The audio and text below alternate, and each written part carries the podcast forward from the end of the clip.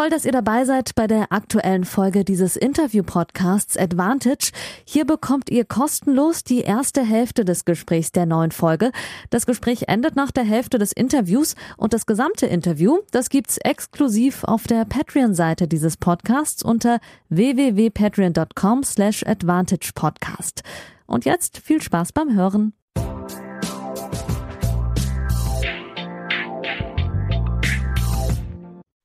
Guten Morgen, liebe Advantage-HörerInnen, liebe Patreons, Folge 68. Wir nehmen auf am Freitagmorgen, deswegen auch guten Morgen, den 4. März, am Tag des Davis Cup Qualifiers zwischen Deutschland und Brasilien, in Brasilien, in Rio, unter anderem mit Alexander Zverev. Ähm, ich sitze in Deutschland, wie die meisten Journalisten. Ich glaube sogar, dass gar kein deutscher Journalist äh, vor Ort ist habe mir aber Verstärkung geholt vom langjährigen Vizepräsidenten des Deutschen Tennisbundes, wenn ich richtig recherchiert habe, Herr Hordoff, sogar seit 1999. Guten Morgen, und ist das richtig? 1999 war ich ein Jahr auch schon Vizepräsident, allerdings nur ein Jahr Sportwart des Deutschen Tennisbundes. Ah, okay. Dann erstmal Hallo und guten Morgen und danke, dass Sie sich Zeit nehmen. Guten Morgen. Sehr. Ähm, das war der älteste Artikel, den ich dazu gefunden habe, wo, wo sie tituliert wurden mit äh, Vizepräsident. Deswegen dachte ich, dass es da so um 99 gewesen sein muss. Äh, ja, Und das wäre eine lange Amtszeit. Ja, das stimmt, das stimmt. Dann, dann wurden sie da schon jedenfalls so äh, tituliert.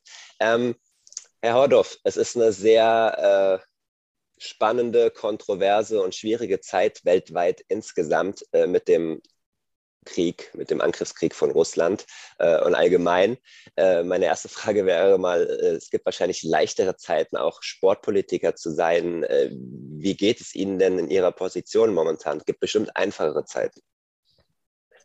Ja, ja ähm, ich meine, Corona, ähm, ich, ich habe mal, als der Andrea gerade so ein halbes Jahr, Andrea Gaudenzi, CEO der ATP war, da hat er gesagt, ich habe mit den Buschfeuern in Australien angefangen, dann kam Corona in Indian Wells. Ähm, mal sehen, was das nächste ist. Und da hat er so sarkastisch gesagt, ein Krieg. Ja, ähm, die letzten Jahre waren sehr bewegt, waren schwierig ähm, für viele Leute, für alle Leute auf der Welt. Ähm, Corona hat ähm, riesige Einschränkungen gebracht. Und ja, jetzt ähm, der Krieg zwischen Russland und Usbekistan ist natürlich auch etwas, ähm, mit dem ich nie gerechnet hatte. Ich bin aufgewachsen oder geboren in Friedenszeiten und ja, wenn man historisch sich das anguckt, so lange Friedenszeiten gab es in Europa fast ähm, nie. Ähm, jetzt ist der Krieg ganz in unserer Nähe. das ist fürchterlich. Definitiv, ja, da kann ich mich nur anschließen. ich bin auch noch äh, viel zu jung, um das komplett zu äh, durchdringen. Wir wollen uns auch weitestgehend auf Sport und Politik ähm, fokussieren, wobei das ja, das wissen Sie besser als ähm, wenige andere, nur äh, oft sehr eng zusammenhängt. Sie haben eben auch schon Andrea Gordenzi äh, zitiert. Wir werden heute drei, vier Punkte aus einem neuen Interview mit meinem ehemaligen Kollegen Florian Regelmann von Spox durchgehen mit Andrea Gordenzi. Der ähm, Florian war ja auch schon hier zu Gast beim beim Podcast. Wir werden ein bisschen über Davis Cup sprechen, ein bisschen über Alexander Zverev auch, über die Russland-Situation. Bevor wir aber mit dem aktuellen Geschehen anfangen, würde ich mich gerne noch ein bisschen mit Ihnen beschäftigen. Ich hatte auch schon das Vergnügen hier, zweimal relativ lang mit Ihrem ähm, ehemaligen äh, Schützling Rainer Schüttler zu sprechen, wo Sie auch immer mal wieder äh, Thema waren. Vielleicht können Sie einmal kurz und prägnant ähm, benennen. Ich habe ein paar Sachen im Internet gefunden, aber möchte gerne auch mal Ihre eigene Meinung dazu hören. Wie sind Sie eigentlich genau zum Tennis, Schrägstrich, Profi-Tennis gekommen? Ja, das ist, äh, wenn man es Profi-Tennis nimmt, äh, ich war schon im Leistungstennis, Jugendtennis ziemlich engagiert, äh, während ich ähm, studiert habe. Ich habe Betriebswirtschaft, Jura studiert und ähm, ja, habe eine eigene Firma aufgebaut, mehrere eigene Firmen und ähm, irgendwann, ähm, ich war auch immer irgendwie Jugendwart vom Hochtaunus-Wetteraukreis, wenn man das als Funktionär bezeichnet.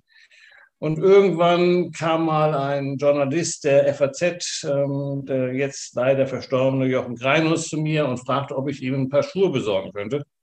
Und ähm, für einen Tennisspieler. Und dann habe ich gesagt, ja, das äh, war ein Flüchtling und um die Geschichte nicht zu lang machen, irgendwann kam der Alex Radulescu zu mir und bedankte sich. Und dann habe ich ihn ähm, gefragt, ob er einen Schläger hatte. Und ähm, er hatte einen Schläger, sag mal, den er so mit zehn Jahren bekommen hatte. Der Junge war 15 und war der beste hessische Spieler. Er ist damals geflüchtet aus Rumänien. Mhm.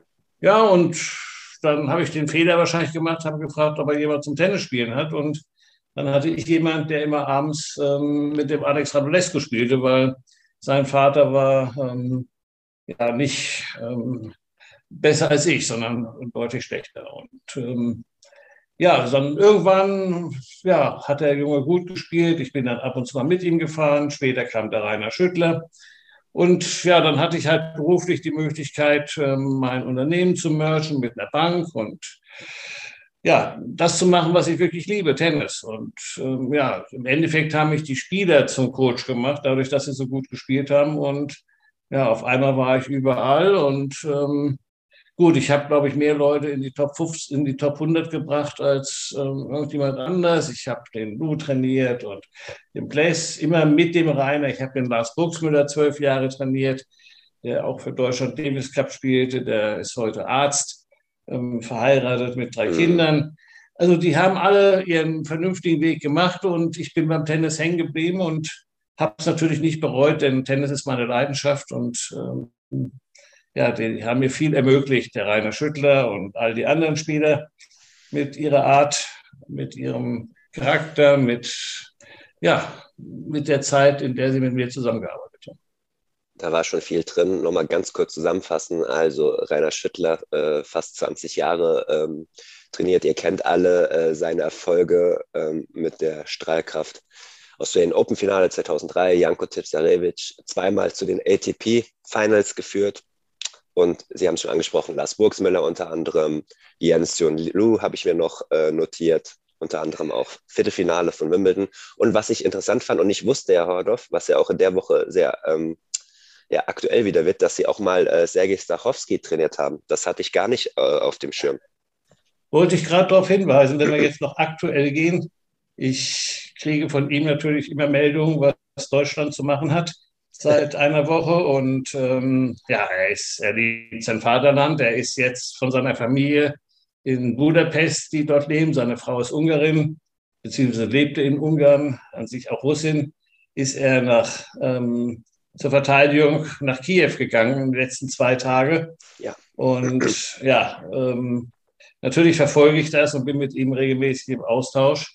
In Sergei habe ich über ein Jahr trainiert mit dem Janko zusammen. Und ähm, wir, ja, ich, sag, ich habe ihn auch gemanagt. Wir sind in, im engen Austausch regelmäßig. Und ja, das ist schon schon sehr beeindruckend, wenn man da sieht, mit welchem Engagement und welchem Mut er da sich jetzt gerade nach Kiew begeben hat.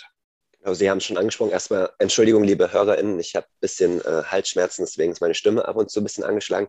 Sie haben schon ähm, angesprochen, ich habe unter anderem ein äh, BBC-TV-Interview mit ihm gesehen, auch in ähm, Fotos schon gesehen, in voller Militär, äh, in vollen Militärklamotten. Ähm, ist immer ein bisschen leicht oder äh, zu fragen, äh, hätten Sie sich vorstellen können, dass er sowas macht, äh, wenn Sie ihn gut kennen? Äh, wenn Sie sagen, Sie haben ihn noch ein bisschen gemanagt, der ist ja durchaus auch nicht der, die einfachste Persönlichkeit, ist ja auch mal in der Vergangenheit mit ähm, nicht so modernen ähm, Zitaten aufgefallen, jetzt aber in der Woche äh, ja durchaus, ähm, ja, weil ja das, wie soll ich sagen, momentan das Mainstream-Bild ja sehr darauf äh, gestrickt ist, jetzt natürlich in aller Munde. Ähm, was war er denn für ein Typ, als Sie ihn damals ähm, begleitet haben, begleiten durften? Das ist gar nicht so lange her. Der Sergei ist halt ein unheimlich geradliniger Typ, der zu seiner Meinung steht, auch nicht Angst hat, mal anzuecken mhm. und der unheimlich hohe Werte. Der kommt aus einer Arztfamilie, sein Vater ist ähm, in der Ukraine Arzt. Ähm, er ist selber größtenteils in seiner Tenniskarriere in der Tschechei aufgewachsen mit seiner Mutter und seinem Bruder. Sein Bruder hat ähm, studiert ähm, jetzt gerade in Amerika und Sergei ist ein Familienmensch. Auf der einen Seite ist er verheiratet, hat auch schon drei Kinder. Auf der anderen Seite hat er einen unheimlich starken Charakter und auch, ja, also ich bin gar nicht richtig überrascht. Ich hätte mir das gedacht, dass er für sowas ähm, in der Lage ist. Aber ich sage ja, das sind Entscheidungen, die ja auch bei ihm fallen. Ähm, ich sage ja, wenn man drei Kinder hat und eine Frau in Budapest, dann in die Ukraine zu gehen, das ist natürlich nochmal eine deutlich stärkere Entscheidung, als wenn man in der Ukraine sowieso lebt und sein Vaterland verteidigt. Also ja, ich kann nur hoffen, dass er das alles gut übersteht und ähm, ja, habe großen Respekt vor seiner Entscheidung. Aber ich sage, das sind persönliche Entscheidungen, da ähm, kann man auch keine Ratschläge geben oder sich einmischen. Das stimmt. Ich habe mir hier kurz noch ähm, was von einem Zitat von ihm äh, niedergeschrieben aus einem aktuellen Interview, ähm, weil Sie auch angesprochen haben, dass er, er, Sie auch kontaktiert hat. Er hat in dem Interview gesagt, dass er auch Federer und Nadal und Djokovic äh, kontaktiert hat. Federer und Nadal nicht zurückgeschrieben äh, haben. Er hat aber auch gesagt, er kann das verstehen, weil das ja nicht ihr Krieg ist. Djokovic hat sich gemeldet, hat aber unklar gelassen, um was es da ging. Ich weiß nicht, ob Sie da ein bisschen Einblick geben äh, möchten, was er geschrieben hat oder weil Sie gesagt haben, er hat was gefordert, äh, was die Deutschen machen sollen.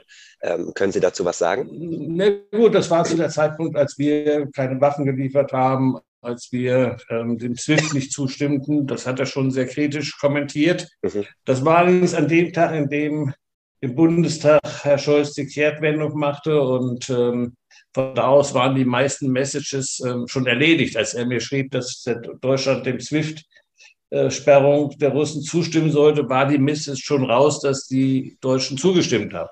Von da aus sage ja, war das über Kreuz. Ähm, und ich sage ja, ich möchte noch mal anmerken, das ist natürlich auch ein Djokovic, ähm, und das weiß ich auch von ihm selber, der ist aufgewachsen als Kind, als die Europäer und die NATO ähm, Serbien bombardiert haben. Und ja. 500 Meter entfernt von seinem Wohnhaus sind die Bomben eingeschlagen schlagen jede Nacht. Der hat natürlich auch eine ganz andere Wahrnehmung, was Krieg bedeutet und was Bomben bedeuten, als ja, ich, ähm, der ja, da, dass man aus CNN sehe, was ein Krieg ist, wenn die Amerikaner im Irak irgendwie Bagdad bombardieren. Aber das ist weit weg. Ja, wenn die 500 Meter entfernt die Bombe jede Nacht runtergeht oder wenn die, wie mir das mal erzählt wurde, die Jets den, die Kerzen vom Geburtstagskuchen ausgeblasen haben, als man zwölf war, ja, da ist man sehr viel näher dran an dem Definitiv für uns nur sehr, sehr schwer vorstellbar. Ja. Ähm, wir leben aber jetzt in einer Realität, wo es diesen Krieg gibt. Und jetzt sind, wenn wir schon über Stachowski gesprochen haben, sind wir auch direkt wahrscheinlich bei dem schwersten Thema ähm, dieses Podcasts. Den äh, werden wir uns jetzt widmen. Ähm, Thema Sportpolitik. Ihr habt das sicherlich alle mitbekommen. Ich fasse es nochmal ganz kurz zusammen. Das IOC hat empfohlen, russische und weißrussische ähm, Sportlerinnen ähm, auszuschließen von allen Wettkämpfen bereits vor mehreren Tagen. Die FIFA ebenfalls. Die FIFA hat, ähm, also der Fußballweltverband, hat ähm, Russland unter anderem auch von der Fußball-WM dieses Jahr in Katar ausgeschlossen. Viele Sportverbände haben nachgezogen mit einem kompletten Ausschluss. Ähm, die Tennisverbände, die ja durchaus auch geteilt sind mit ATP, WTA, ITF, um mal die drei größten zu nennen, ähm, haben eine gemeinsame Erklärung abgegeben. Haben, da war auch drin ähm, geschrieben, dass sie in der gemeinsamen Arbeitsgruppe daran gearbeitet haben und haben äh, Russland und Weißrussland ausgeschlossen vom Davis Cup und äh, vom Billie Jean King Cup, also von den internationalen Teamwettbewerben. Bis auf weiteres allerdings, also auch ein Hintertürchen offen gehalten. Das heißt, es ist noch nicht ausgeschlossen, wenn ich das richtig interpretiert habe, dass äh, Russland wirklich nicht die Titel verteidigen darf, dann auch bei den Endrunden. Und ähm, hat aber weiterhin dafür gesorgt, dass russische und belarussische Einzelsportlerinnen auf der ATP und WTA-Tour und auch bei den Grand Slams starten dürfen. Ähm, mittlerweile sind Sportlerinnen auch bei den Paralympics ausgeschlossen. Der kleine Bruder Tischtennis hat äh, die Einzelsportler ebenfalls ausgeschlossen. Ähm, für mich, Herr Hordorf, wirkt es ein bisschen so, als werde Tennis jetzt immer mehr isoliert. Ich habe Ihnen gestern im Vorgespräch, da kann ich auch noch was dazu sagen, wir haben gestern schon relativ lange darüber telefoniert, auch schon gesagt, dass ich mich ähm, sehr schwer tue mit einer persönlichen Einschätzung und immer schwanke zwischen den einzelnen Argumenten. Äh, als, aus Ihrer Rolle als Vizepräsident ähm, des Deutschen Tennisbundes, äh, wo befinden Sie sich gerade meinungstechnisch? Naja, ich sage jetzt mal, das ist ein breites Thema. Da gibt es viele Argumente auf beiden Seiten. Ähm, ich persönlich finde, dass der Tennisverband verantwortungsbewusst richtig gehandelt hat. Diese Woche oder dieses Wochenende spielt zum Beispiel das Belarus-Team nicht. Das wäre auch irgendwie schwer vorstellbar für mich. Trotzdem hat man noch eine Hintertür, wie Sie sagen, richtig offen gelassen für den November, wo das russische Team theoretisch qualifiziert ist. Ja. Ähm, ich sage jetzt mal, die Russen haben einen Krieg begonnen. Da muss man, glaube ich, weltweit und wenn man auch das UNO-Abstimmungsergebnis sieht, nicht überlegen, wie das gesehen wird. Daraufhin haben eine Anzahl von wichtigen Ländern wichtige Sanktionen beschlossen, wie SWIFT, ähm, Fluchraumsperrung und so weiter. Jetzt ist die Frage, natürlich kann der Sport sich da nicht verabschieden, und das hat er auch nicht jetzt heute einen russischen Sportler bei der Paralympics auftreten zu lassen, ja, das äh, führt zu sehr gemischten Gefühlen weltweit. Trotzdem muss man sich überlegen, irgendwann muss dieser Krieg ja auch zu Ende sein, hoffentlich schneller, als, als wir das momentan sehen. Und da muss die Welt auch weitergehen. Und dann muss man sich fragen, ob man jemand wie einen russischen Sportler, wenn ich jetzt mal gerade das Beispiel von dem demjenigen nehme, der in die Kamera schreibt, ob man den persönlich bestrafen muss. Wollen wir denn jeden Russen persönlich bestrafen für das, was der Putin und seine Oligarchenregierung ähm, verbrochen hat? Ich nicht. Ähm, die können nichts dafür, die haben nichts dafür gemacht, die haben sich davon distanziert. Also warum soll ich dem Einzelsportler verbieten, weiterhin seinem Beruf nachgehen zu können? Will ich jedem Russen verbieten und Möglichkeit sehen, dass er keinen Beruf mehr hat? Das ist kein Weg in den Frieden. Also ich sage mal wieder, das ist eine Frage der Verhältnismäßigkeit. Ich war auch immer schon gegen Sippenhaft. Ähm, wenn man selber nichts falsch gemacht hat, dann ist das schon sehr fraglich, ob man jemand, wir reden ja hier über den Beruf, ob man jemand seinen Beruf verbietet und ihn arbeitslos macht, eine einzelne Person, die nichts dafür kann. Ähm, und ich sage ja, es ist immer eine Frage, wir wollen ja auch mal wieder zurück. Und wir wollen ja nicht zurück, indem wir jetzt einen Kriegszustand gegen jeden russischen Bürger ähm, führen und den auf Jahre oder Jahrzehnte lang arbeitslos äh, machen, am besten nicht zu essen geben. Das kann nicht unsere Zielsetzung sein. Also ich glaube, dass Tennis richtig reagiert hat, angemessen reagiert hat.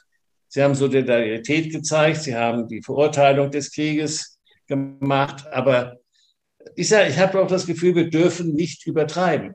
Ja, also wir müssen auch weiterhin sehen, dass wir äh, menschlich bleiben, dass wir respektvoll einzelnen Personen gegenüber sind und ähm, trotzdem eine klare Haltung haben. Und das hat die westliche Welt klarer gehabt, als ich es erwartet habe, muss ich sagen, ähm, wenn man sich die ganzen Sanktionen anguckt. Aber jetzt ist irgendwann auch mal Zeit zu sagen, die wesentlichen Sanktionen sind verkündet. Und jetzt gucken wir, dass wir, wenn es geht, den Krieg beenden und ja, wieder zurückkommen. Ja, wir reden hier über Russland, ein Volk mit über, weit über 100 Millionen Einwohnern.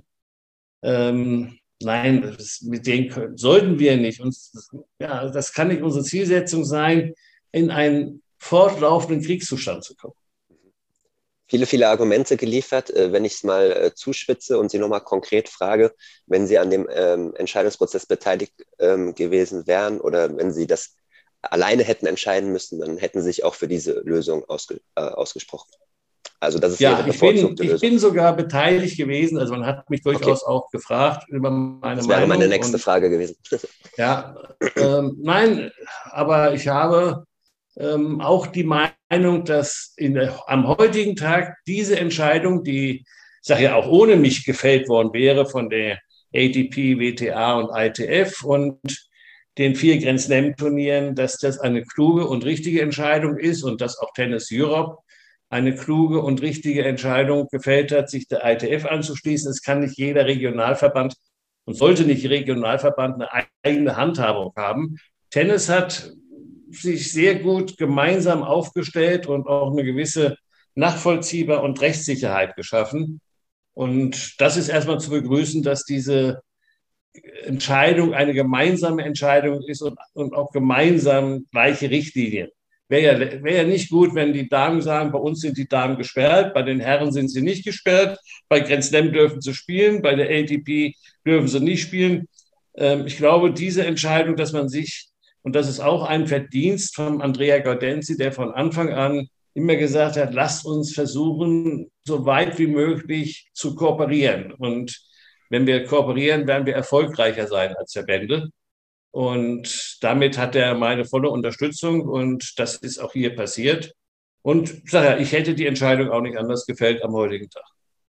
Dann lassen Sie uns doch ein bisschen reingehen in diese Entscheidungsfindung, wenn Sie gesagt haben, ähm, dass Sie beteiligt waren, sofern Sie darüber reden können. Äh, gab es dann Arbeitsgruppen über virtuelle, virtuelle Zoom-Calls, wo das besprochen wurde? Wurde da was vorgegeben? Wurde abgestimmt? Wie kann ich mir das vorstellen? Ja, da war ich nicht beteiligt bei mhm. virtuellen. Zoom-Calls. Das sind dann die Leader, also der Leader der ATP und der ITF. Das machen die. Aber ich sage, die werden, fragen natürlich auch in ihrem Umfeld oder bei Leuten, deren Meinung sie schätzen, ähm, was deren Meinung ist und tun das ins Kalkül. Ähm, von da aus, sage ich mal, soweit war ich entscheidend. Ich habe keine Stimme. Ich bin auch nicht so wichtig wie der Präsident der ITF oder der Chairman von Wimbledon. Das äh, strebe ich auch gar nicht an. Ähm, aber ich sage ja, man fragt natürlich auch schon in seinem Umkreis, ähm, ich sag mal so ein ATP, der hat ja auch ähm, Andrea Gaudenzi, der hat den Massimo Cavelli als seinen zweiten Mann und der hat eine Menge Leute, mit denen er zu tun hat und die werden natürlich auch gefragt ähm, von ihm oder von anderen und deren Meinung geht halt in die Meinungsbildung ein. So muss man das verstehen. Und ja, am Schluss ist das alles eine Sache, die sehr schnell abläuft. Ähm, da macht ein IOC eine Entscheidung, dann kommt Tennis, dann kommt Paralympics und dann sind schon fünf Journalisten, die fragen, was ist eigentlich mit Tennis? Äh, haben die gar nichts gemacht. Also man hat da nicht viel Zeit, man muss sehr schnell am Schluss zu einer Entscheidung kommen. Man muss dann sieben Personen abstimmen, die mit einer gemeinsamen Erklärung einverstanden sein müssen und Handhabung, wie die vier Grand Slams, die ITF, WTA und ATP. Also das ist dann schon ja, ähm, Stress, den die ähm, haben, um schnell zu einer Erklärung zu kommen, denn die wird von der Öffentlichkeit verlangt. Habe zu keinem äh, Thema mehr Wortmeldungen bekommen über Advantage-Podcast auf Instagram als zum Thema ähm, Russland-Krise und Ausschluss oder Nicht-Ausschluss der, ähm, der russischen und weißrussischen äh, Spielerinnen auf äh, Einzelniveau. Ähm, Herr Horloff, ich habe mal so ungefähr gezählt, so ungefähr 75 Prozent äh, meiner Follower äh, wären für einen kompletten Ausschluss. Ähm, einer hat geschrieben, die, die Entscheidung könne überhaupt nicht schwierig sein. Auf welcher formalen Grundlage SpielerInnen auf den Turnieren teilnehmen, weiß ich nicht. Ist es eine Art Profilizenz? Fragezeichen. Diese könnte man entziehen oder aussetzen, was auch immer. Die Untätigkeit der Verbände in dieser Frage gefährdet den Zusammenhalt der demokratischen Sportwelt. Hier muss Sport meiner Meinung nach politisch werden. Untätig, haben wir jetzt ja schon die letzten fünf Minuten drüber diskutiert oder geredet, äh, ist, sind die Verbände ja nicht geworden, haben eine einhellige ähm, Entscheidung gefunden. Es gibt aber immer diese Argumentationskette, dass über die persönlichen Befindlichkeiten der Spieler, die ja nichts dafür können, dass ähm, der ähm, Präsident Russlands ähm, diese Entscheidung getroffen hat, ähm, nicht spielen können. Das natürlich eine persönliche Tragödie ist, wenn sie ihrem Beruf nicht nachgehen können, dass äh, es trotzdem eine kollektivere Vorgehensweise geben sollte, um politische Statements weiterzusetzen. Und man weiß ja auch, wie Putin äh, Sport findet und dass ihm das wichtig ist, um da einfach mehr Druck aufzubauen. Sie haben jetzt schon dagegen argumentiert. Können Sie aber diese Argumentationskette auch verstehen und unter gewissen Umständen auch äh, befürworten? Ich kann jede Argumentationskette verstehen, aber ich sage ja, man muss am Schluss irgendwann immer abwägen. Und äh, ich habe das ja versucht in meinem letzten ähm, Argumentationskette abgewogen zu sehen. Ich muss allerdings auch eins sagen, und da müssen wir uns als Europäer auch mal dran gewöhnen. Europa hat 400 Millionen Leute.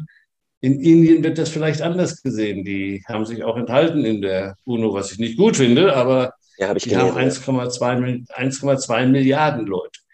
Wir sind nicht ein westlicher Verband. Wir sind ein Weltverband. Und da gehört China dazu, da gehört Indien dazu, da gehört eine Menge Länder dazu. Ich meine, ich fand es sehr schön, dass die UNO mit einer so großen Mehrheit von Staaten die Russen verurteilt hat. Das fand ich sehr ermutigend. Ähm, nichtsdestotrotz fand ich es immer noch sehr bedauerlich, dass die Mehrzahl der Menschen sich enthalten haben, wenn man deren Regierung als deren Vertreter nimmt, ähm, nämlich Indien und China. Ähm, ich sage, ich habe ich, ich hab halt meine Sichtweise, die habe ich gesagt, ich kann andere Sichtweisen verstehen. Ich sage halt nur, wir müssen eben halt uns überlegen, das wiederholen, wo ist der Weg zurück und raus? Und sind nicht die Sanktionen, die wir verabschiedet haben, wichtig und mächtig genug, als dass das jetzt einfach nur noch so ein Draufsattel ist, was so richtig keinem hilft. Ich glaube nicht, dass Herr Putin sich jetzt stört, ob der Medvedev in Wimbledon mitspielen darf oder nicht. Der ist noch nicht mal Tennisfan. Das war der Jelzin. Ja, der Putin ist begrenzter Tennisfan. Ähm, ich glaube, der angelt, ich glaube, der also angelt lieber. Und Eishockey ist sein Ding. Ja, ja, ja ähm, Eishockey und, und Judo und. Mhm. Abschließend. Nein, nur noch mal ganz kurz. Das Bitte? ist, das, das macht keine, das macht keine Änderung des Krieges. Also er hört deswegen nicht auf, in der Ukraine äh, irgendwas zu bombardieren. Da sind wir über diesen Schritt sind hinweg. Und dann, sag ja, ich glaube, die Nationalmannschaften und Teams aus Russland zu sperren, den klaren Unterschied zu machen wir wollen das Land bestrafen, was hier Krieg führt. Wir wollen aber nicht jeden Einzelnen persönlich bestrafen, der damit überhaupt nichts zu tun hat. Da, ja, das ist in meiner Abwägung keine falsche, keine falsche Standpunkt. Letzte Frage dazu. Gibt es ein, gäbe es einen sportpolitischen Moment, wann man diese Entscheidung nochmal hinterfragen und ausweiten müsste, äh, wenn der Krieg anhält? Und wenn ja, wann wäre das für Sie ein geeigneter Moment? Bei einer entsprechenden Eskalation etc. pp?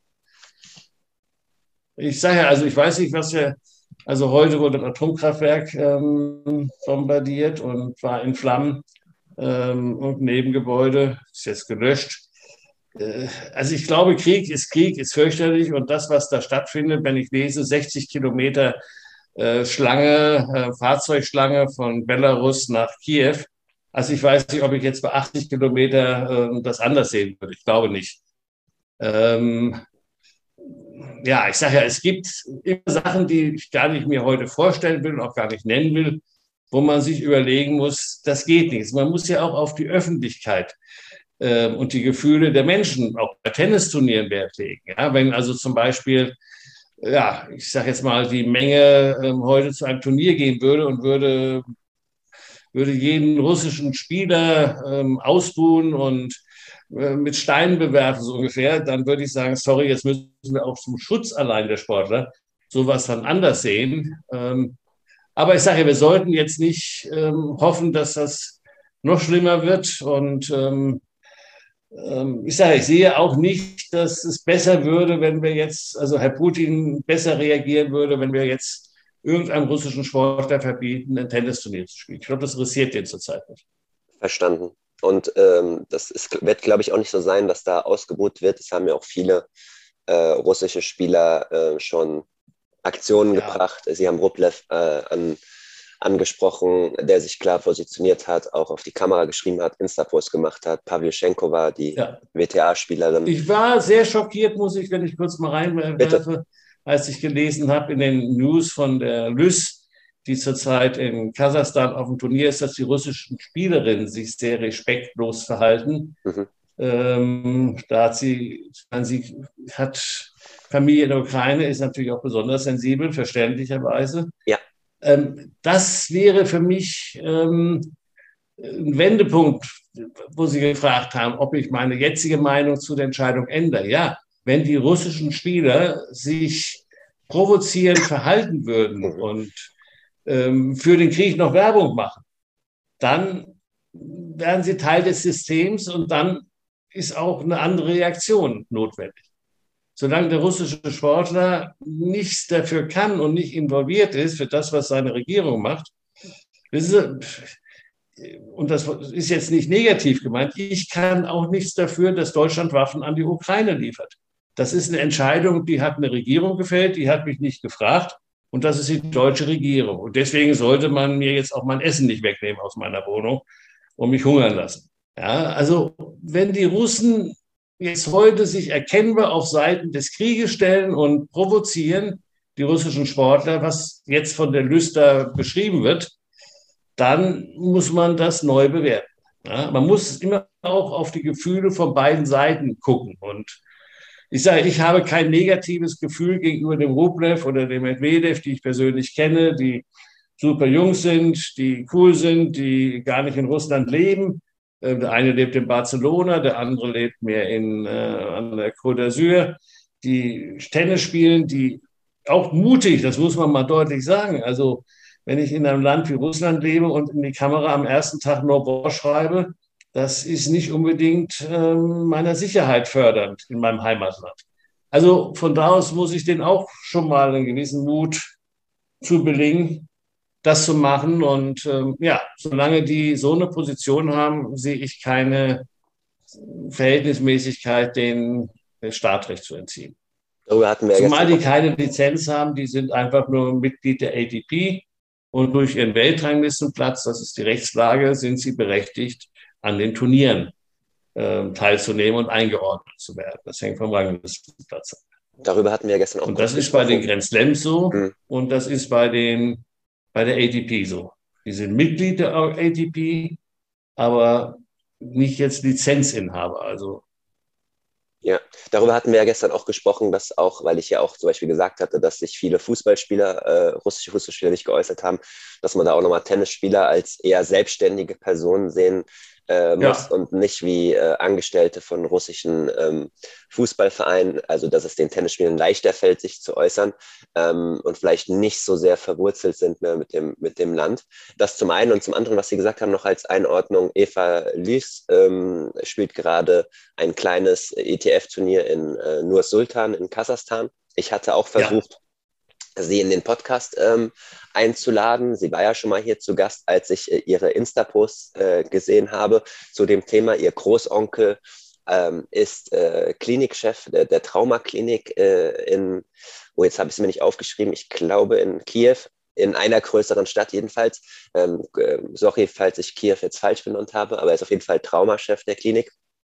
Ähm, habe aber von ihrem Managerin, sie ist seit drei Monaten, wird sie von Sandra Reichel, der Turnierchefin auch äh, aus Hamburg, gemanagt, eine Absage bekommen, dass ein Podcast oder ein TV-Interview zu viel wäre bei diesem anstrengenden Thema. Herr Hordorf hat es angesprochen, äh, am gestrigen Donnerstag ist ein schriftliches Interview aufgetaucht bei eurosport.de, wo sie sich dazu geäußert hat und ähm, auch gesagt hat, dass russische SpielerInnen dort sehr respektlos äh, mit der Situation umgehen. Man muss ja auch sagen, dass dort die Öffentlichkeit praktisch nicht stattfindet bei so einem kleinen Turnier und das bei ATP und WTA-Turnieren und auch auf Slams natürlich ganz anders ist. Das heißt, selbst wenn es russische Spieler geben würde mit einer entsprechenden Gesinnung würden die wahrscheinlich den Teufel tun, auf einem großen Turnier so rumzulaufen, wie vielleicht die russischen Spieler jetzt bei diesem kleinen Turnier rumgelaufen sind. Ähm, es gibt ja auch Thesen, ähm, dass gesagt worden ist oder dass es sein könnte, so würde ich es zumindest äh, handhaben, wenn ich Manager wäre,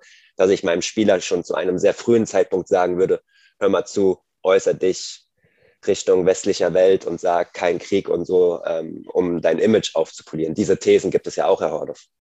Klar, und das ist auch gar nicht falsch, dass das ein Manager macht. Dafür sind Manager ja da. Ich meine, wir müssen immer wieder reden. Wir reden hier bei den Tennisspielern, wenn wir über Eva Lüss reden, über 18-jährige Mädchen, über 20-jährige Jungs.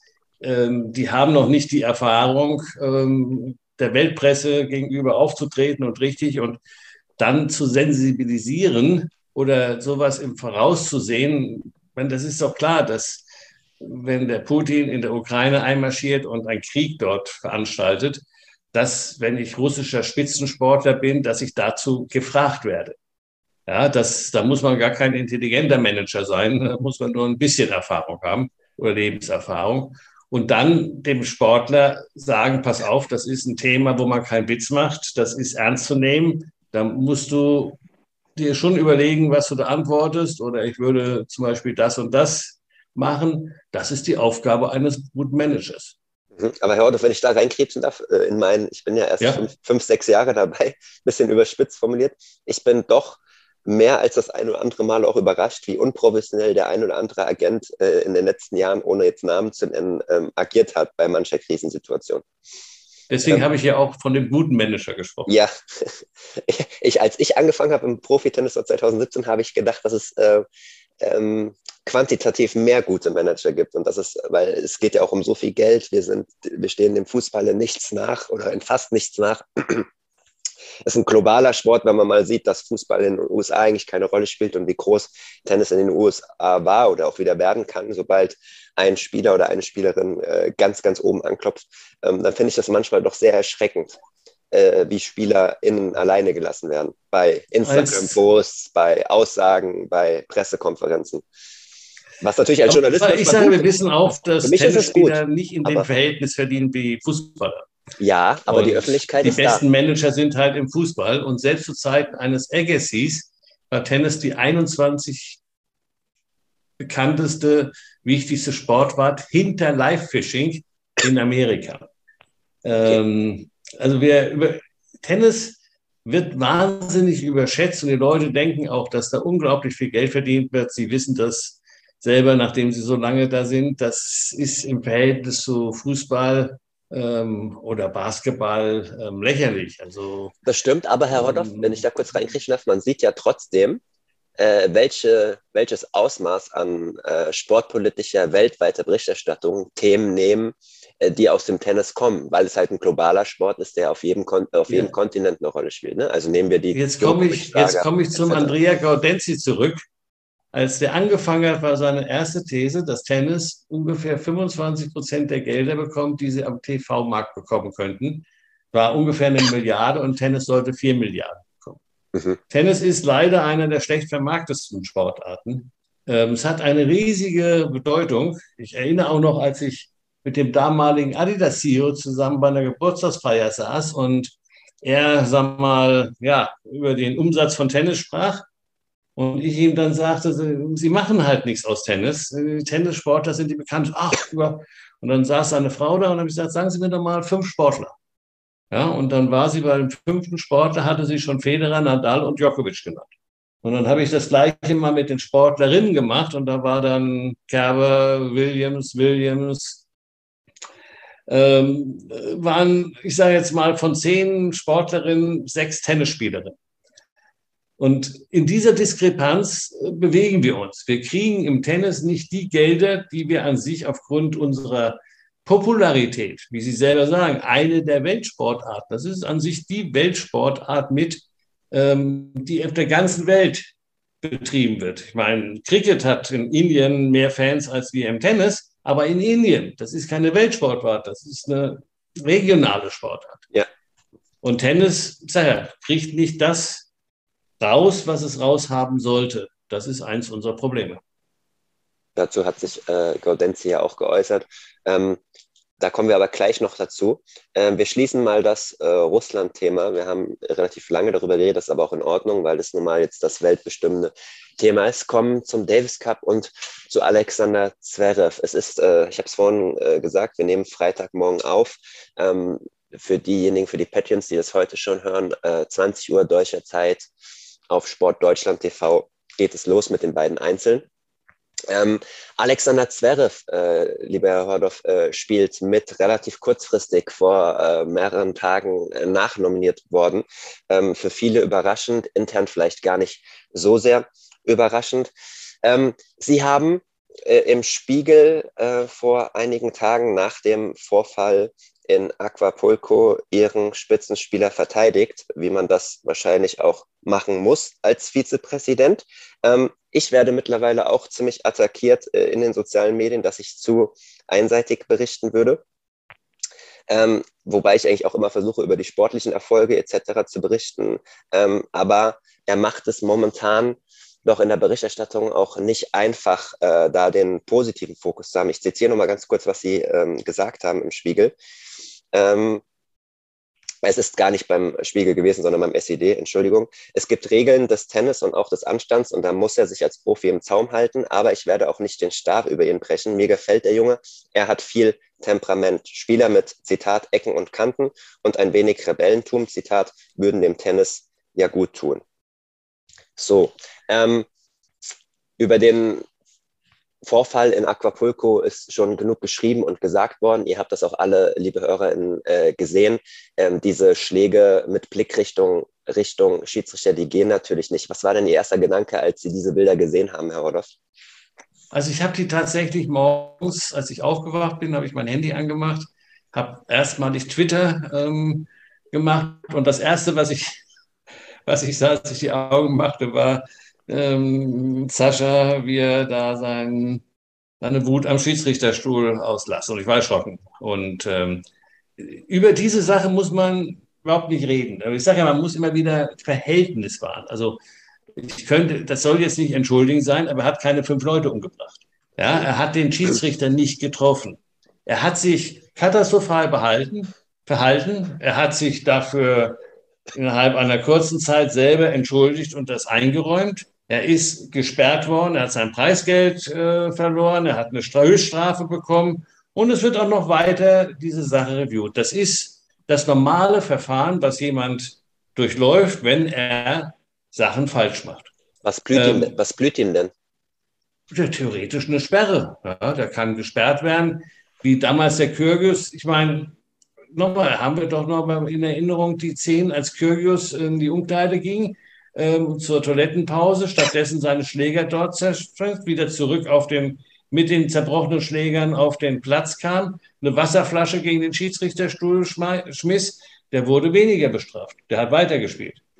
Ja, also ich sage mal wieder, man muss, man muss äh, das, die Strafe muss angemessen sein. Und dass er etwas falsch gemacht hat, überhaupt gar nicht zu diskutieren. Und dass er dafür bestraft wird, überhaupt nicht zu diskutieren, das hat auch sein Freund, der Novak Djokovic, äh, gesagt. Das, da, hat er, da ist er zu weit gegangen, dafür ist er disqualifiziert worden. Das ist in Ordnung, mit der Strafe muss er zurechtkommen und die muss er akzeptieren und dann muss sich besser im Zaum halten.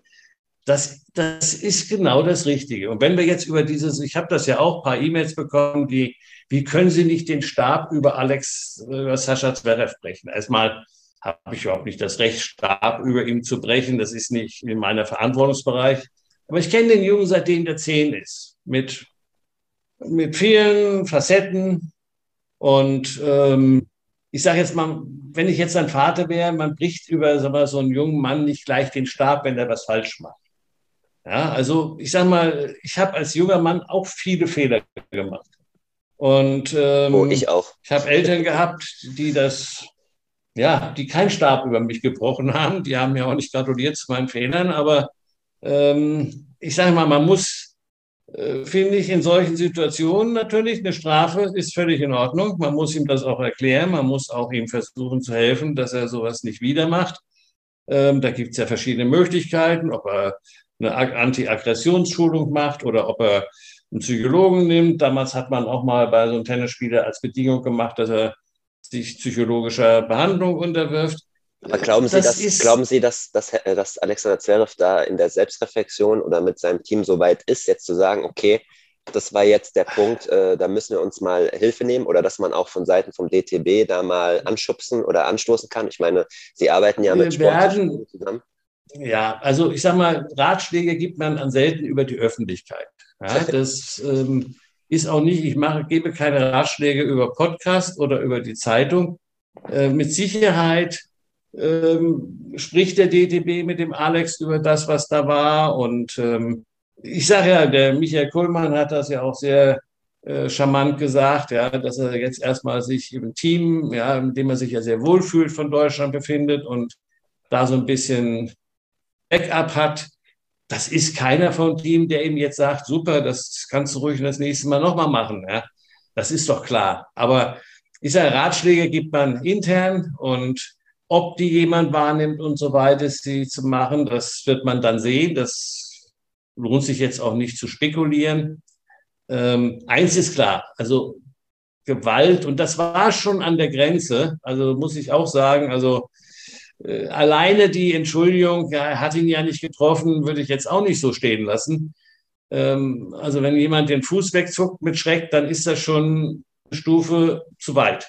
Ja, es war knapp. Ähm, also es war ja, das waren ja nur wenige Zentimeter ja, ja. Und, und es war auch leider mit, mit Blickkontakt, es war mit Blickkontakt auch zum Schiedsrichter. Also ich, es sah schon sehr, es sah schon sehr erschreckend ja. aus, ja. Die Bilder waren nicht gut. Ich habe es ich hab's auch so empfunden. Ja, also deswegen sage ich, ich entschuldige das nicht. Aber ich sage jetzt, man muss den Menschen mit seinen positiven und negativen Facetten sehen. Und ich sage ja, insgesamt, und so war das zu verstehen, gefällt mir das, Sascha. Und ein bisschen Temperament von der nächsten Generation im Verhältnis zu Federer, Nadal, dieser Generation, ähm, ist nicht so falsch. Ähm, was aber nicht heißt, sie dürfen jetzt um sich schlagen und ähm, ähm, solche Sachen machen. Also da gibt es für, für körperliche Gewalt gibt es für mich keine Entschuldigung.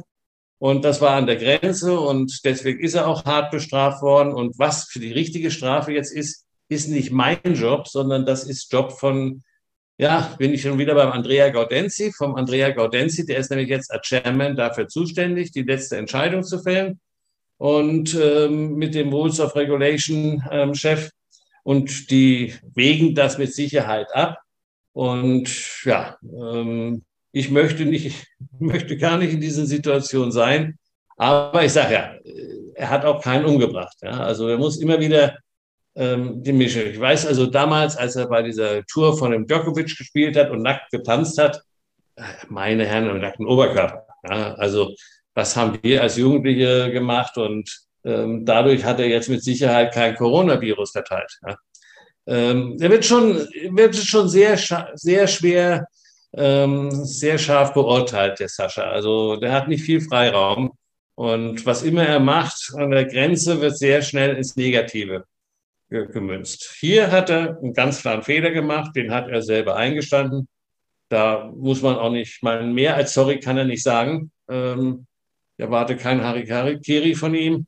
Ähm, er hat das klar eingeräumt. Er hat ähm, seine Strafe bekommen. Ähm, ob die noch schlimmer wird, wird man sehen. Ähm, ich hoffe nicht.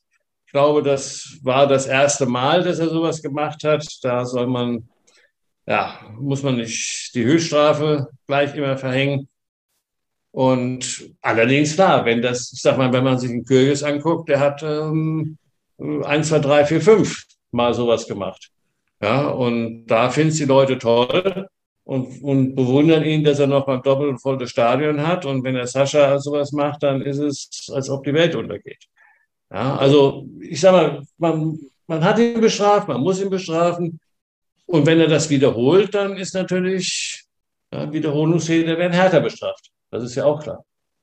Okay. Ja. Herr Horloff, Sie haben viele richtige Argumente genannt äh, zum Thema Alexander Zverev. Ich äh, schreibe mir jetzt auch mal zu, dass ich die letzten fünf, sechs Jahre einen relativ regelmäßigen Blick auf den jungen äh, Menschen habe ähm, und versuche, eine 360-Grad-Berichterstattung äh, zu liefern. Also wirklich über alle Dinge, die, die passieren. Jetzt bin ich auch bei den großen nationalen Medien angekommen, äh, wo dann oft auch mal ähm, ja, diese Themen dann halt auch im Fokus stehen. Er liefert relativ viel Angriffsfläche, so, darauf können wir uns, glaube ich, einigen, weil Sie auch gesagt haben, es war der erste Fehler. Es ist jetzt natürlich so, man darf das nicht äh, vermischen, Herr Hordorf, aber Sie wissen selbst, wie, wie die Gesellschaft funktioniert. Und wenn Leute solche eindrucksvollen Bilder sehen wie aus Aquapulco, dann gibt es natürlich auch nicht wenige, die dann äh, denken, ähm, die dann gleich von A auf B schließen, die sagen, hm, dann ist ja vielleicht an diesen Vorwürfen häuslicher Gewalt äh, bestimmt was dran, wenn jemand so ausrasten kann. Ähm, ich habe mich ja öffentlich bisher so äh, dazu geäußert, dass ich gesagt habe, ich finde, dass Alexander Zverev ein Aggressionsproblem hat, dass man sich erstmal auf diesen Nenner einigen kann. Ich habe ihn auch schon äh, in ganz anderen Umfeldern gesehen. Das ist ein sehr eloquenter junger Mann äh, mit sehr, sehr vielen positiven Eigenschaften. Ich habe ihn aber auch schon ähm, mal ausrasten sehen, etc., wenn keine Kameras da waren. Und wenn man auch sieht, in welchem Umfeld er da ausgerastet ist bei einem Doppelspiel, das für einen Top Ten Einzelspiel ja eigentlich einfach nur Training sein sollte, da muss man sich ja schon fragen, da ist irgendwo was nicht, nicht komplett äh, in der Mitte, in seiner Balance. Ähm, die ATP. Sie, wenn ich ganz kurz mal bitte, eins sagen darf. Bitte, bitte Sie dürfen das würden Sie Über den, das würden sagen. Sie über den Roger, das würden Sie über den Roger Federer nicht sagen. dass der ein Aggressionsproblem hat. Hat aber in aber den ersten Jahren auch viele, Federer, ja, ja, der hat auch viele Wenn Sie den gesehen hätten, als der mit 21 bei den oder mit 20 bei den US Open die Quali verloren hat, dann, ja, dann würden Sie das auch anders beurteilen müssen. Deswegen sage ich nochmal, Alex Zverev ist jemand, der unglaublich früh einer von den Jugendlichen, ich habe ihn ja auch damals noch live gesehen in Hamburg, mit 18 schon da gespielt, hat Braunschweig gewonnen, hat unheimlich früh durchgebrochen ist und er ist gerade 24 Jahre. Ja, der Roger ist mit 23, ist der ruhig geworden. Ja, und ich sage ja, genauso sage ich, man muss einem jungen Mann ein bisschen Zeit geben und insbesondere, wenn er so früh und ich sage ja, das wissen wir alle. Jemand, der so früh diesen Erfolg hat, der kommt sehr früh zu viel Geld, der ähm, hat sehr früh, früh sehr viel Speichellecker hinter sich, die alles gut finden, was er macht, nur um seinem Erfolg teilzuhaben. Äh, ja, das ist nicht einfach. Und deswegen sage ich auch, mein, wenn man sich, es gibt so viele positive Sachen vom Sascha, die Sie ja auch gerade angeführt haben, ähm, die ich auch sehe. Und ja, das zum Beispiel war über die Stränge geschlagen. Das war auch nicht klug, diese Bilder damals bei der, bei der, bei der Tour da vom Djokovic. Das war höchst dumm. Ja, also in der Zeit, wo die Leute ähm, Angehörige verlieren, wo viele Leute sterben, da ähm, so zu tun, als ob es kein Corona gibt und da Tanzbilder zu veröffentlichen, äh, wahnsinnig. Aber ja. ich sage ja, unbedacht. Ja, nicht bösartig. Ja, aber genau die Argumente, aber Herr Hordorf, genau die Argumente, also wirklich, äh, ich, ich werde jetzt vielleicht momentan gerade kritisch gesehen, aber ich war in den letzten Jahren jemand, ich habe immer diese Argumente gebracht, die Sie auch gebracht haben. Ich habe gesagt, Alexander Zverev ist immer noch sehr, sehr jung. Der, ja. er, er, durfte schon mit zehn Jahren mitreisen. Er ist praktisch natürlich in, dieses, in diesen Profizirkus reingekommen, ohne zu hinterfragen, wo bin ich hier eigentlich und hat das vielleicht ein paar genau. Mal für, für zu selbstverständlich genommen. Und er hatte auch, und das habe ich auch, diese Storyline habe ich auch immer äh, gezogen, er hat eine enorme positive Entwicklung genommen die letzten Jahre. Die werden ja. jetzt natürlich ähm, durch so eine Sache konterkariert, natürlich auch durch die Vorwürfe häuslicher Gewalt in Frage ähm, gestellt. Und das ist halt einfach, das sind so diese Sachen, da kann er eigentlich tun und lassen, äh, was er will. Bei jedem negativen Punkt wird das dann wieder rausgekramt und bei den positiven Punkten wird das dann trotzdem auch rausgekramt, solange das nicht in irgendeiner Form geklärt äh, ist. Jetzt haben Sie viel mehr Lebenserfahrung wie ich und wissen, wie schwierig so eine Sache überhaupt äh, zu klären ist. Und dann äh, kommen wir auch zum letzten Punkt in der Causa Alex Zwerf, bevor wir nochmal mit äh, Gaudenzi in ein paar Minuten über ein paar Interviewaussagen sprechen. Es gibt jetzt diese offizielle ATP äh, Untersuchung ähm, gegen die Vorwürfe von Alexander Zverev häuslicher Gewalt. Da sind wir auch schon beim Interview von Andrea Gardenzi, der sich dazu ja auch äußern musste in dem Interview.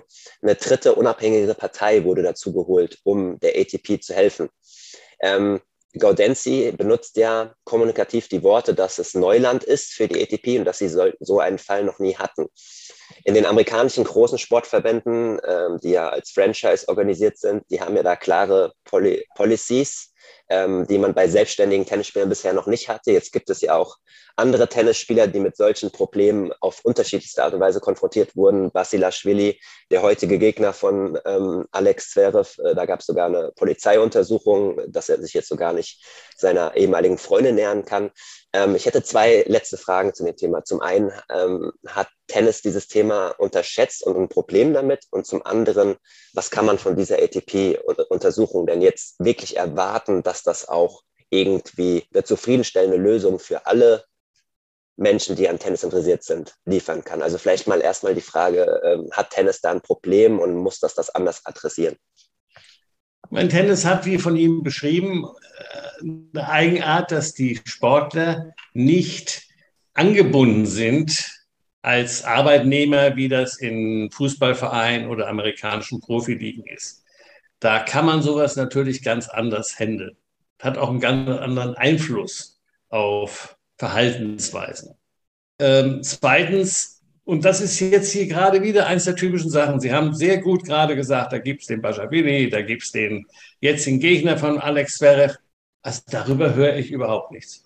Wenn wir über sexuelle Gewalt reden, dann muss ich sagen, die Geschichte, die damals auch Ben Rotenberger, der das ja vor jedem Grand Slam an sich einmal rausbringt, ähm, um den Alex ähm, zu schaden, sage ich mal provokativ, Ähm, das, also ich sage jetzt mal, es ist nicht charmant. Es ist kein Gentleman, der seine Freundin ähm, an der Wand drückt und sagt, ich habe mehr Geld als du, ähm, wobei es immerhin die Wahrheit ist. Ähm, ich bin da, ich sage jetzt mal ein bisschen, ich sage mal, nicht jeden Ehekrach, den man hat, kann man jetzt hier zu einer Affäre machen. Ja. Ähm, ich sage, ich würde mir auch wünschen, dass sich viel mehr Leute wie Gentlemen behandeln, fühlen. Und ich sage ja, manchmal geht einem auch ähm, von gewissen, jetzt würde ich, muss ich schon wieder rassistisch fast reden, von gewissen Regionen, diese Geldprotzerei ähm, ist nicht unbedingt das, was ich schätze. Ähm, wo man sag mal, seinen Wert über die, den Motor des Autos und über die Handtasche der Freundin definiert. Aber äh, ich sage jetzt mal, ähm, diese ganze Story, ich hätte sie gar nicht als ATP behandelt, ganz offen. Das ist nicht Aufgabe der ATP, wenn, wenn zwei Menschen ein Beziehungsproblem haben, sich damit gleich einzumischen und der Richter von dieser Beziehungsproblem zu sein. Das, für mich fängt das an und da bin ich eher schockiert, wenn ich das gerade nochmal sagen kann, dass es äh, vor drei Tagen jemand gibt, der im ITF Davis Cup Komitee ist, der ähm, zum CEO von Tennis Europe geht und den in einem Restaurant ins Gesicht schlägt und nicht ja. sofort suspendiert wird. Das hatte ich auch noch auf meiner Liste. Komitee, ja, das hatte ich auch noch auf, auf meiner Liste. Ja, ja, nein, ich habe es Sie, sondern ich habe es übersprungen, weil ich ja. dachte, wir sind so im Redefluss und wir haben noch so viele Themen. Genau. Ja, ich sage nur, dass solche Sachen, die werden, ja, ich sage mal, unter ferner liefen, ja, und ein Lümmel, wenn ich jetzt mal so rum sage, ähm, der seiner Freundin sagt, dass er reicher ist als sie, der äh, kriegt äh, die Aufmerksamkeit vor jedem Grand Slam-Turnier ähm, gefragt zu werden. Also äh, wird der Sascha wird da immer schon besonders ähm, kritisch gesehen. Also wenn ein McEnroe, und da muss ich jetzt mal sehr deutlich, ich bin ja nun leider alt und habe vieles erlebt, wenn ein McEnroe heute sogar noch in Twitter da gegen den Sascha ähm, äh, die ADP fragt, wann er endlich da ein Urteil kommt zu Acapulco. Dieser McEnroe, der dem englischen Spieler, Doppelspieler damals in Wimbledon, als er gemeinsam die Umkleide mit äh, Kabine mit ihm benutzten, wusste, äh, weil das Finale auf Montag verlegt war, wo er mit Stich spielte, diesem Junior sagt, er möge sofort, der sechs Meter weg war von ihm, auf der gleichen Umkleidebank, möge diese sofort verlassen, er würde seine Umkleidebank nicht mit einem fucking Junior teilen. Da muss ich sagen, gerade behind the scene, das sind viel schlimmere Sachen. Der Sascha ist jemand, der steht zu seinen Kameraden, der ruft einen an, der ruft mich an, wieso ist der beim Davis Cup nicht dabei? Dann muss ich ihm das erklären. Ah ja, dann ist in Ordnung. Der kümmert sich um jeden von seinem Team. Das ist ein, Sache, der macht auch noch Fehler. Da sind wir, glaube ich, d'accord. Ja, das, was er in Acapulco macht, ist ein No-Go, war ein Fehler. Aber er ist ein, für mich, und deswegen sage ich auch, breche ich den Staat nicht, er ist ein guter Typ, ein netter Mensch. Ich habe viele positive Sachen von ihm, die ich anführen kann. Und er ist respektvoll an sich, ja, anderen gegenüber. Okay. Ähm, akzeptiere ich so. Ich, ich, Herr Hordoff, Sie, Sie glaube ich, respektieren mich ja als junger Journalist auch dafür, dass ich, äh, dass ich äh, mal auch, dass wir auch mal anderer ja, Meinung sein, sein dürfen. Ich möchte hier nochmal ganz kurz äh, zwei Dinge zwei Dinge einordnen. Ähm, zum einen reden wir ja immer noch davon, also es sind keine, es ist immer noch keine Faktenlage, es sind immer noch lediglich Vorwürfe, wenn auch sehr intensive Vorwürfe häuslicher Gewalt. Also ist noch nichts, nichts bewiesen, auch nicht das, was Sie äh, gesagt haben, dass das wirklich so passiert ist, an die Wand gedrückt und gewürgt und mehr Geld. Nein, das aber, ist die Geschichte aber, von genau, Rotenberger. Genau, genau, ja, ja, genau. Ich das ist nur die Geschichte wollte, Ja, ja, ich weiß, genau. Ich wollte es nur, dass, dass alle da auf demselben Stand sind.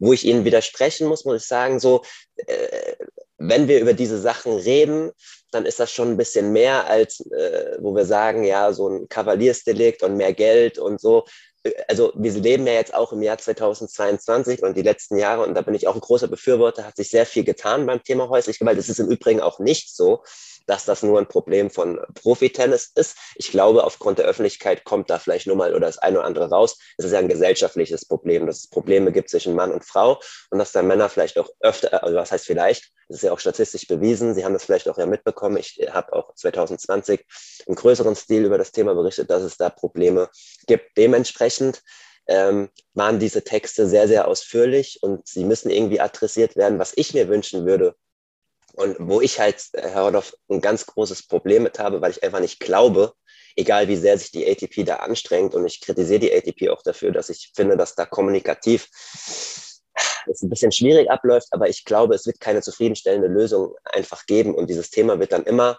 schwelen und Alexander Zverev irgendwie schaden. Also es gibt ja auch Rechtsstreits, äh, mehrere sogar, ähm, das kann man zumindest öffentlich sagen, mehr, mehr dazu kann ich nicht sagen, ähm, so dass ich einfach jetzt mal als Journalist mit Schwerpunkt Tennis sage, dieses Thema wird uns noch viel, viel zu lange begleiten, als dass das für alle Beteiligten irgendeinen Mehrwert hat. Wissen Sie, was ich meine? Da stimmen wir überein. Ja.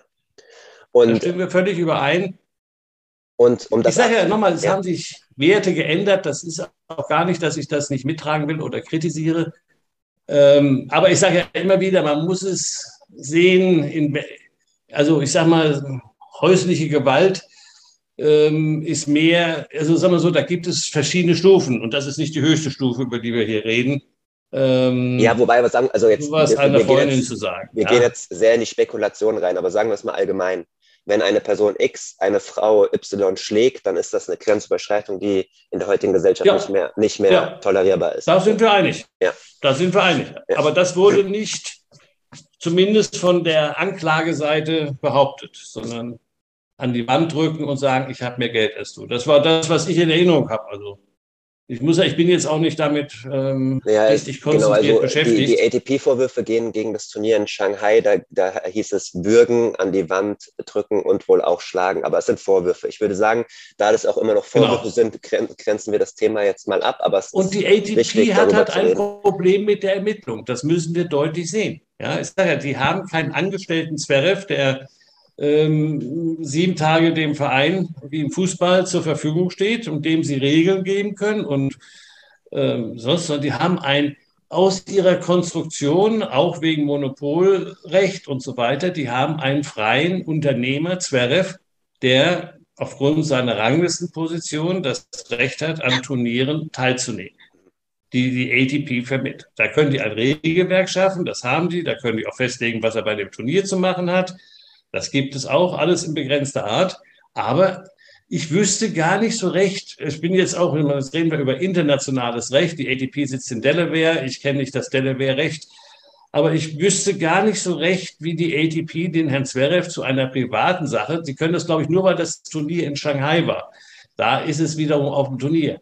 Wenn das privat stattfand, wüsste ich nicht, wie die ATP da so richtig reingehen. Also das ist auch Neuland für die ADP. Ja, also ähm, ja, da zum Beispiel. Die tun also, sich da schwer. Mhm, also zum Beispiel bei Alexander Zverev gibt es ja keinen, es gab keine Anklage von seiner Ex-Freundin, es gab keine Polizeiuntersuchung.